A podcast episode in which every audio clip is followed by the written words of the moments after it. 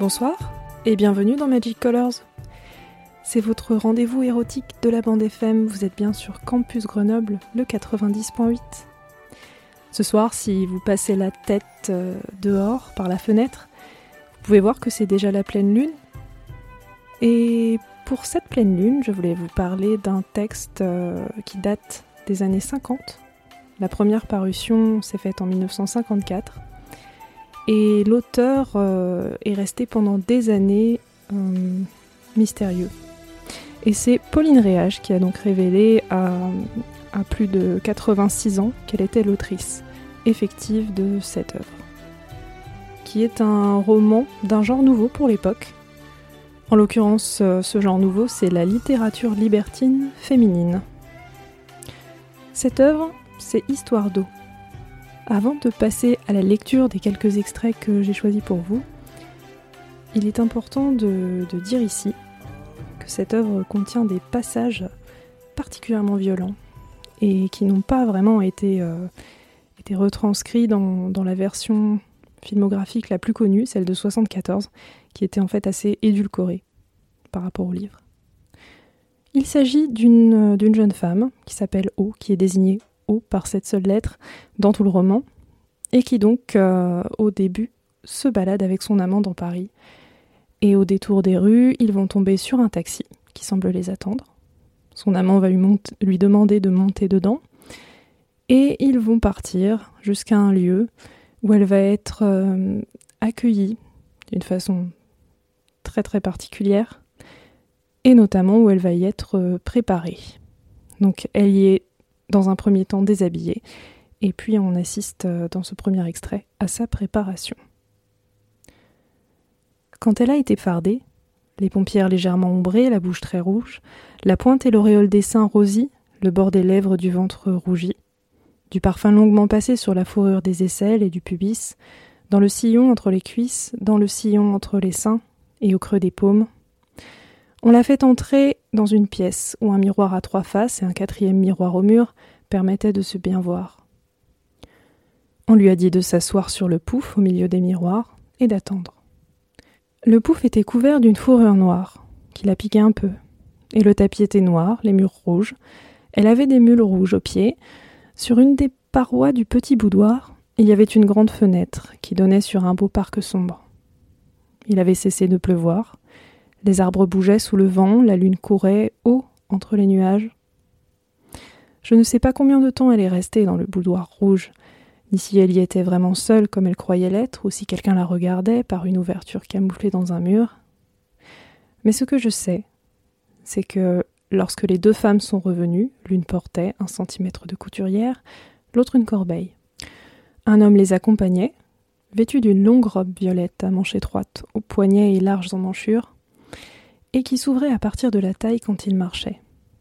On voyait qu'il portait, sous sa robe, des espèces de choses collantes qui recouvraient les jambes et les cuisses, mais laissaient libre le sexe. Ce fut le sexe qu'au vit d'abord, puis le fouet de lanière de cuir passé à la ceinture, puis que l'homme était masqué par une cagoule noire, où un réseau de tulle noire dissimulait même les yeux, et enfin qu'il avait des gants noirs aussi, et de fins chevreaux. Il lui dit de ne pas bouger, en la tutoyant et aux femmes de se dépêcher. Celle qui avait le centimètre prit alors la mesure du cou, dos et de ses poignets. C'étaient des mesures tout à fait courantes, quoique petites. Il fut facile de trouver dans le panier que tenait l'autre femme le collier et les bracelets qui correspondaient. On fixa donc ce collier et ses bracelets à son cou et à ses poignets. Puis l'homme lui dit de se lever. Il s'assit à sa place sur le pouf de fourrure et la fit approcher contre ses genoux lui passa sa main gantée entre les cuisses et sur les seins, et lui expliqua qu'elle serait présentée le soir même, après le dîner qu'elle prendrait seule. Elle le prit seule, en effet, toujours nue dans une sorte de petite cabine où une main invisible lui tendait les plats par un guichet. Enfin, le dîner fini, les deux femmes revinrent la chercher. Dans le boudoir, elles fixèrent ensemble, derrière son dos, les deux anneaux de ses bracelets, lui mirent sur les épaules, attachées à son collier, une longue cape rouge qui la couvrait tout entière, mais qui s'ouvrait quand elle marchait, puisqu'elle ne pouvait la retenir, ayant les mains attachées derrière le dos. Une femme avançait devant elle, et ouvrait les portes. L'autre la suivait et les refermait. Elles traversèrent un vestibule, deux salons, et pénétrèrent dans la bibliothèque où quatre hommes prenaient le café. Ils portaient les mêmes grandes robes que le premier, mais aucun masque. Cependant, O n'eut pas le temps de voir leur visage et de reconnaître si son amant était parmi eux. Il y était, car l'un des quatre hommes tourna vers elle une lampe phare qui l'aveugla. Tout le monde resta immobile, les deux femmes de chaque côté d'elle et les hommes en face qui la regardaient. Puis le phare s'éteignit, les femmes partirent. Mais on avait remis à O un bandeau sur les yeux. Alors on la fit avancer, trébuchant un peu, et elle se sentit debout devant le feu, auprès duquel les quatre hommes étaient assis. Elle sentait la chaleur, elle entendait crépiter doucement les bûches dans le silence. Elle faisait face au feu. Deux mains soulevèrent sa cape, deux autres descendaient le long de ses reins, après avoir vérifié la tâche des bracelets. Elle n'était pas gantée, et l'une la pénétra de deux parts à la fois, si brusquement qu'elle cria. Quelqu'un rit, quelqu'un d'autre dit Retournez là, qu'on voit les seins et le ventre. On la fit tourner, et la chaleur du feu était contre ses reins. Une main lui prit un sein, une bouche saisit la pointe de l'autre. Mais soudain, elle perdit l'équilibre et bascula à la renverse, soutenue dans quel bras, pendant qu'on lui ouvrait les jambes et qu'on lui écartait doucement les lèvres. Des cheveux effleurèrent l'intérieur de ses cuisses. Elle entendit qu'on disait qu'il fallait la mettre à genoux, ce qu'on fit. Elle était très mal à genoux, d'autant plus qu'on lui défendait de les rapprocher et que ses mains liées au dos la faisaient pencher en avant. On lui permit alors de fléchir un peu en arrière, à demi assise sur les talons, comme font les religieuses. Vous ne l'avez jamais attachée? Non, jamais. Ni fouettée? Jamais non plus, mais justement. C'était son amant qui répondait. Justement, dit l'autre voix. Si vous l'attachez quelquefois, si vous la fouettez un peu, et qu'elle y prenne plaisir, non. Ce qu'il faut, c'est dépasser le moment où elle prendra plaisir pour obtenir les larmes.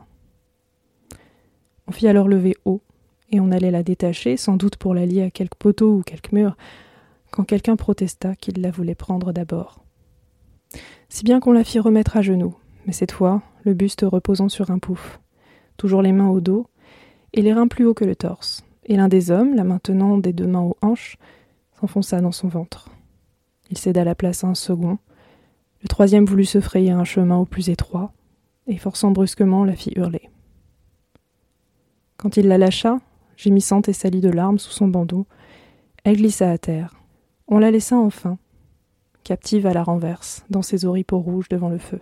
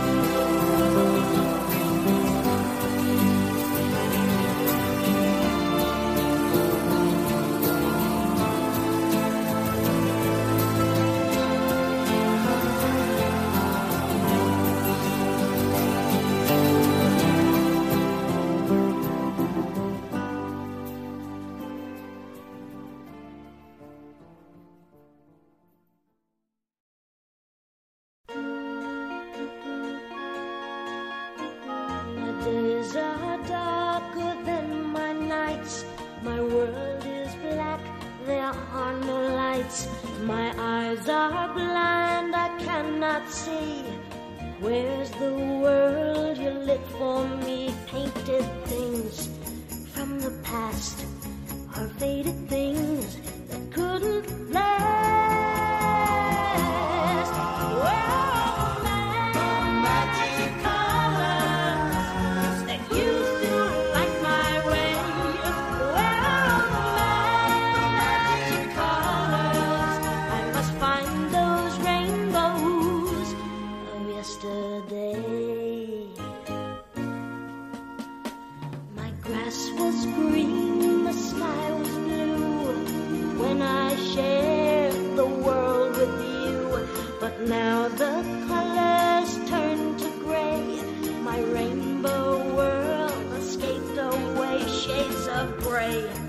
Shades of black.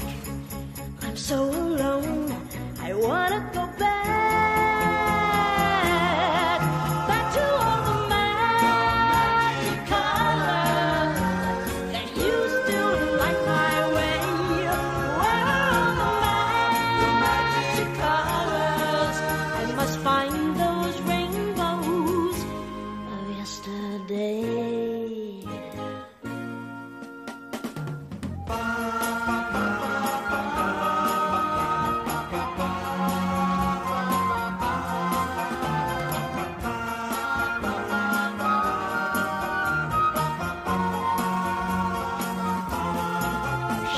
of gray and shades of black. I'm so alone. I wanna go back.